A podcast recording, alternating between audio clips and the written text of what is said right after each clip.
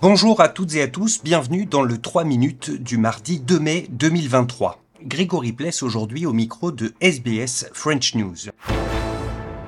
Et on commence avec une réforme majeure en matière de lutte contre le tabagisme, puisque le gouvernement a annoncé qu'il comptait interdire la vente de cigarettes électroniques sans prescription médicale. Les liquides nicotinés étaient déjà interdits à la vente, mais pas les cigarettes électroniques jetables qui, d'après Mark Butler, le ministre de la Santé, visent essentiellement les jeunes et ont conduit ainsi à créer une nouvelle génération d'accros à la nicotine. This idea that they can be readily accessed by young people, all young people say they can, in convenience stores and so many other places besides, deliberately targeted at them. They have pink unicorns on them. They are bubblegum flavoured.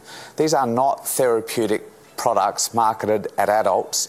They are, they are deliberately designed to be attractive to kids, and I'm determined to stop it.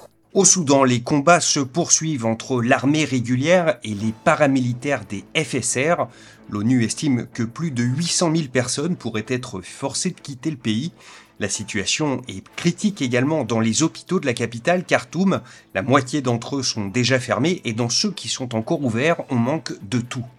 Aliona Simienko, qui travaille au Comité international de la Croix-Rouge, s'alarme également des nombreux corps jonchant les rues de la capitale et des problèmes sanitaires que cela pourrait provoquer il y a des corps qui sont dans la rue et qui n'ont pas été collectés parce que les conditions de sécurité étaient extrêmement difficiles et que les ambulances ou les secouristes pouvaient pas se déplacer en sécurité pour pouvoir ramasser ces corps. Malheureusement, dans ce conflit, les combats se font dans des zones urbaines à côté euh, des quartiers résidentiels. Donc, nous avons beaucoup de victimes civiles. Le problème avec les corps qui sont abandonnés dans la rue, c'est un problème et ça nous inquiète énormément parce qu'il y a des risques des maladies, des épidémies, mais aussi on ne doit pas oublier aussi côté dignité. Ce sont les êtres humains et ils ont le droit d'être collectés, d'être identifiés et aussi il est très important que les familles soient informées de ce qui est arrivé à leurs proches.